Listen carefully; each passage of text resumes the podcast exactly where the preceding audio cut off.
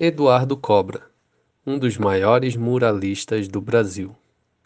Meu primeiro envolvimento com arte de rua foi com pichação, mas não tinha nada de desenho.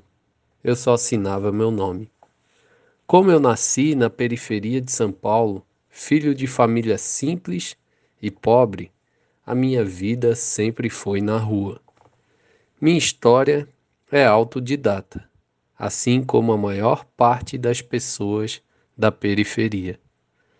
Com as dificuldades que qualquer menino nesse espaço tem, todos contra a questão da sobrevivência, porque muitas vezes os talentos são reprimidos.